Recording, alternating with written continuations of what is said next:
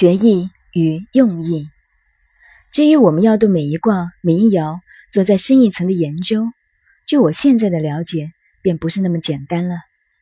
必须研究中国古代天文学，也叫做星象学、天文现象、二十八宿星的缠度，同每一卦所代表的星座，每一星座在某一缠度上与其他星座所发生的关系，构成了一个现象。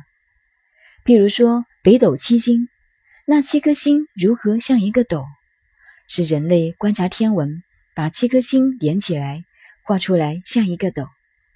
如西方人讲天女星，是神话的构想，像一个天女，实际上没有，只是把一些星星连起来的虚线，大概像一个天女。那就如《易经》所说的像。现在西方的天文学那么发达，也离不开星象。这个星象学和现代的太空学分两路了，一路是实际研究追查每一个星球在天体里的相互关系。是天文走到太空方面去了，一路是研究追查星座与地球发生的影响关系，而构成抽象性的对人类活动的作用，这就成了星象学。星象学有印度的、埃及的、中国的、西洋的，每个系统不同，但大致上原则还是一样的。可知《易经》每卦每爻的意思是由星象学来的。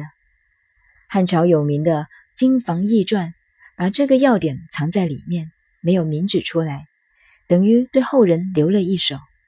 后来到了宋朝的易经大家邵康节，所谓能前知五千年，后知六万年，就是从这个星象系统来的，所以他敢吹这么牛。那么我们知道，中国的天干地支、五行、八卦。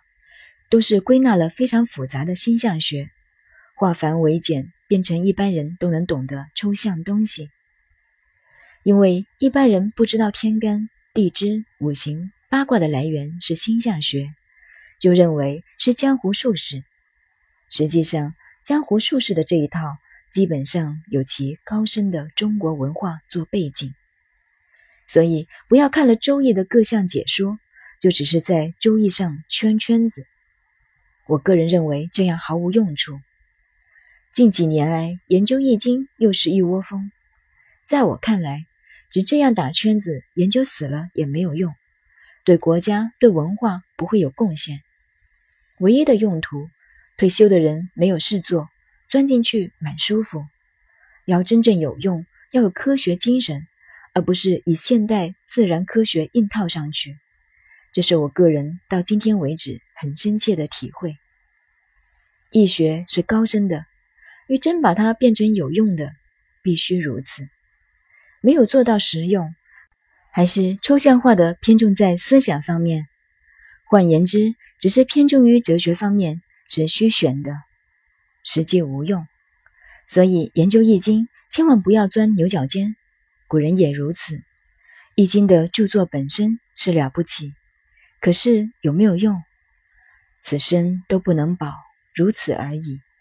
除非是古人的书都看懂了，都记得，然后推开，再找本文，或者有一点用处。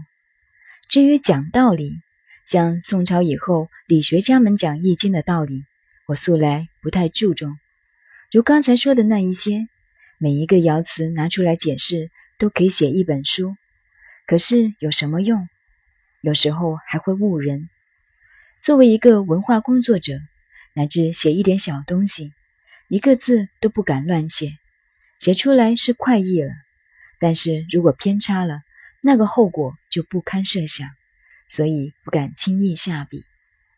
古人著书就这样严谨，现在的人不管这些，发表了再说，后果如何不考虑，这是古今不同处。